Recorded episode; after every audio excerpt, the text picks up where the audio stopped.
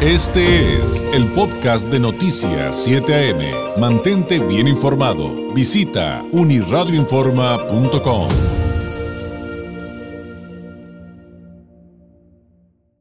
Le agradezco enormemente a la doctora Roxana Trejo, experta en epidemiología y control de infecciones. Se dé el tiempo de volver a platicar con nosotros. Eh, doctora, qué gusto volver a saludarla. Buenos días.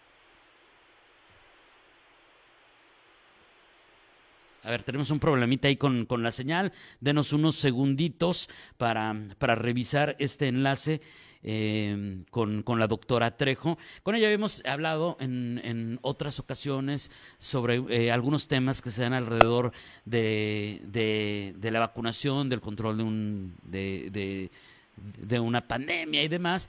y, ya ve que últimamente nos han estado preguntando mucho acerca de la calidad de las vacunas, la importancia de vacunarse, las controversias que ha habido por los atrasos en algunas vacunas, etcétera. Doctora Roxana Trejo, ¿cómo está? Muy buenos días. Ay, muchas gracias. Bien, buenos días. Saludos a todo tu auditorio. Muchas, muchas gracias.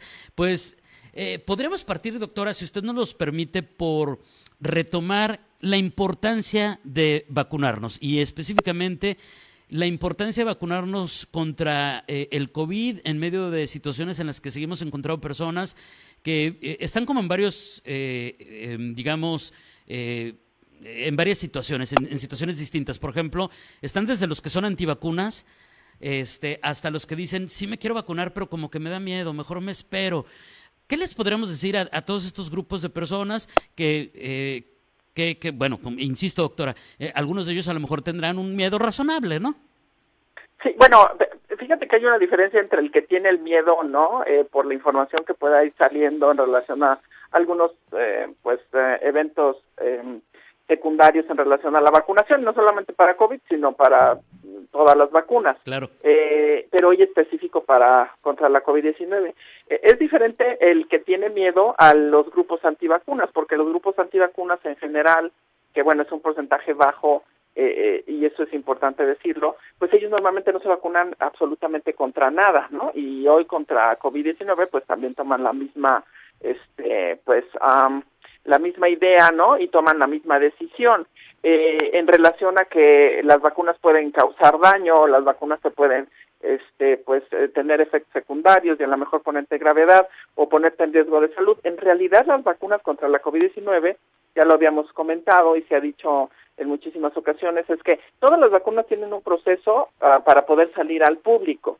Hoy por la pandemia esos procesos se acortaron, pero no significa que no se hayan llevado a cabo tal cual eh, tienen los lineamientos eh, en relación a cómo es la investigación en vacunas y la producción y la evaluación de estas para poder salir a vacunar a toda la población en general yo creo que lo que hay que tener claridad es que, primero, la vacuna ha sido la gran innovación de hace muchísimos años, ¿no? Hoy seguramente tú y yo no estaríamos aquí si no fuesen por las vacunas. A lo mejor alguien de nuestra familia hubiera fallecido por estas enfermedades infecciosas y las vacunas han hecho que disminuya este riesgo de, de, de infectarte.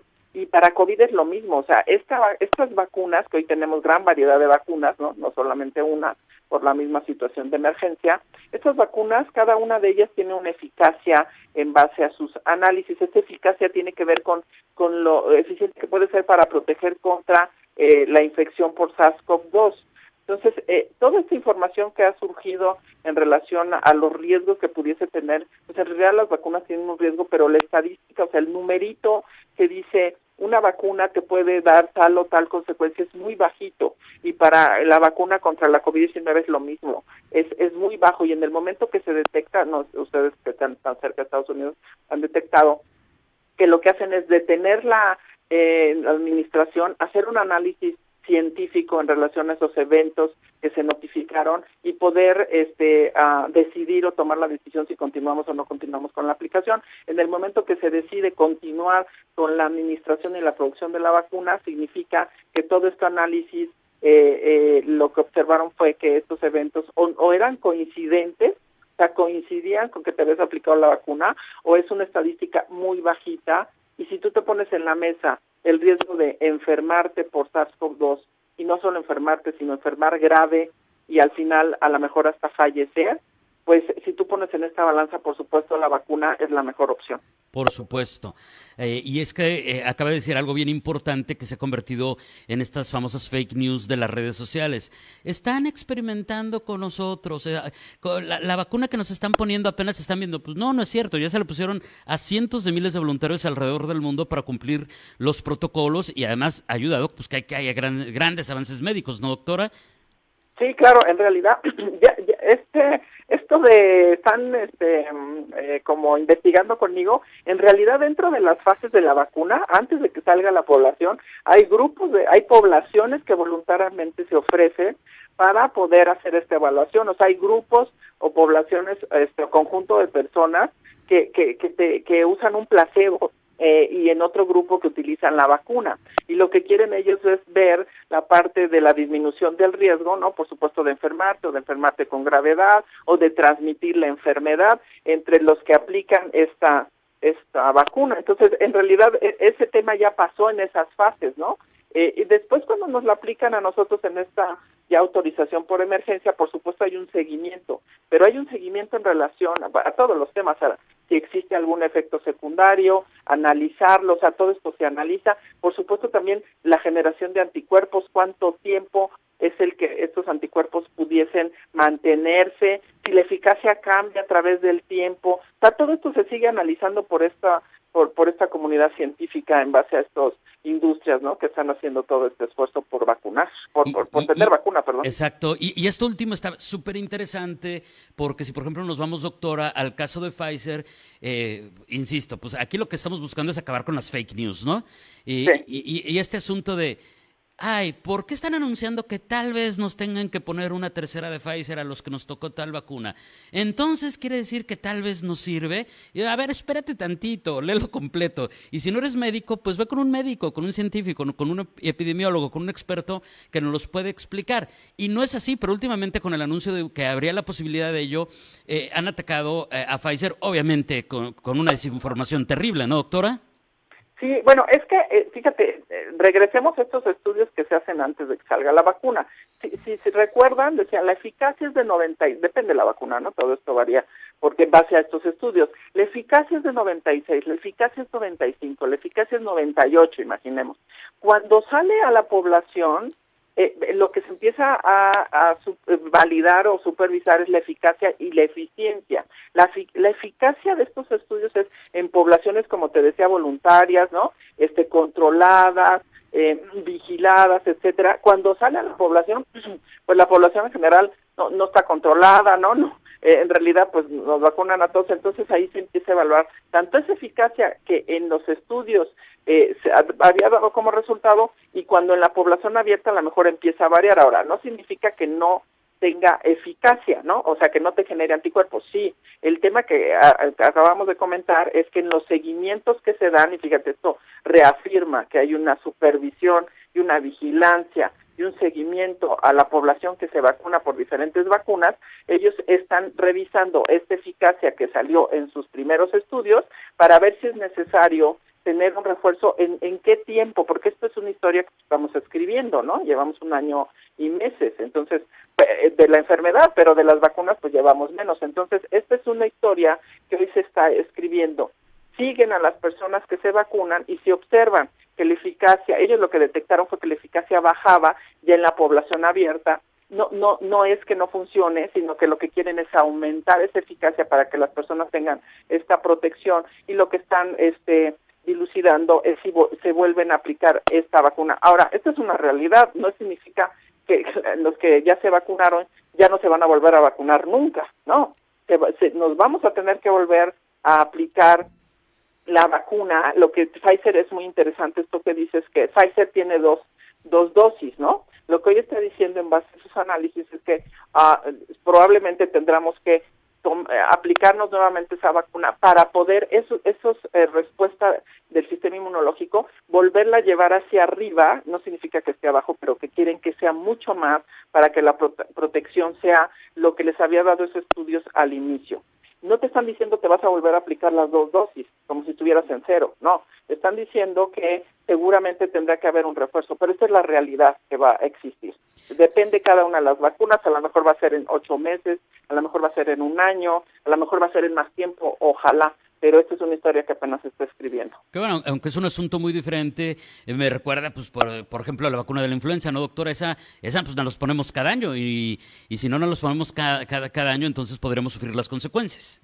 E, es correcto, o sea, cada año tenemos que vacunarnos porque hay todo un análisis científico en relación a los virus o las cepas que en ese año pueden causar mayor daño. Entonces, en estos eh, estudios que se realizan, pues hacen esta vacuna que es anual, ¿no? Entonces, no como esta historia del SARS apenas está escribiéndose, se está planteando cada cuándo vamos a volver a tomar o un refuerzo o el esquema completo. Eso es lo que no se sabe, bueno, que se está apenas observando y analizando por los científicos. Ahora, eh, ¿qué hay con el tema, por ejemplo, de la Sinovac, doctora? Porque hubo algunos puntos del país donde le, nos habían dicho, te pones tu primera dosis y a los 35, antes de los del día 21 al día 35 te pones la segunda dosis. Y después se atrasaron y dijeron, no, no hay problema si te la pones hasta el día 42. Eh, más allá de eso, ¿qué pasa si a alguien se le pasa ese rango y no se la pone a tiempo, la segunda dosis? No, aquí el punto es que, y lo que sí es muy claro, es si tú te, tienes un esquema vacuna de dos dosis, ¿no? Sí. Este, el, lo que sí tienes que cumplir es el tiempo mínimo en relación a la aplicación para permitir que el sistema inmunológico eh, dé su respuesta y entonces la segunda dosis hace como ese eh, reforzamiento para alcanzar esta eficacia que se observó en los estudios controlados eh, el tema de pasarse del tiempo que se había especificado, también lo que han observado es que esto no afecta la respuesta inmunológica. Al contrario, en algunos puntos se ha observado que aumenta esa respuesta inmunológica. Ya, es genial, ¿no? Qué bueno. Eh, sí, eh, eh, creo que ahí hay un tema bien importante de información para que las personas digan, no, es que ya no voy a tener nada. No, no, no. En, en, en la parte de en estos uh, vacunas de SARS-CoV-2 sí, como ha sido tan corto el tiempo de análisis, si hubieran sido años de estudio, esto ya lo tendríamos muy claro, ¿no? Sabríamos que a lo mejor después de 60 días eh, baja tu parte de, anticuerpos y entonces tendrías que aplicar. Y, como eso no, no existió por la contingencia, pues lo que se está observando es que sí podemos extender la vacunación eh, claro, esto tiene que tener sustento científico, ¿no? No es una decisión individual eh, para poder alcanzar la eficacia que se esperaba en los estudios controlados. Es, eso también es sumamente importante, también para dar calma e, insisto, acabar con la desinformación. Finalmente, doctora, eh, ¿qué hemos eh, vivido en el mundo, en los países, por ejemplo, que, que ya tienen más avanzada la vacunación? Eh, ¿Cuáles han sido los logros que, ya se pueden compartir y que se reflejan eh, en la realidad del control eh, de la pandemia? O, evidentemente todavía en camino, ¿no? Esto todavía no se acaba. Bueno, es que hay dos temas importantes. Hoy hablamos de vacunación. otro tema importante que los científicos están trabajando son los medicamentos, ¿no?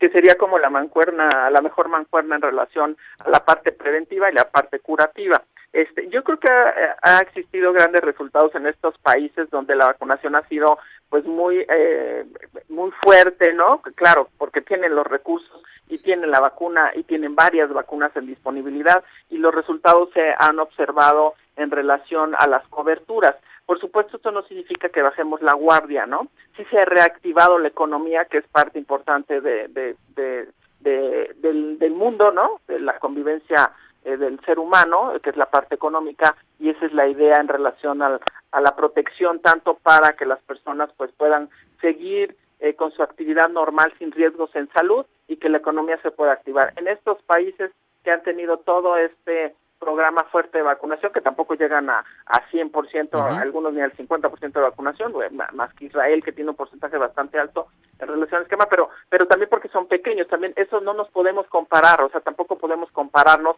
países que son muy grandes con países que tienen, pues, eh, la cantidad de, de, población que tenemos en la Ciudad de México, ¿no?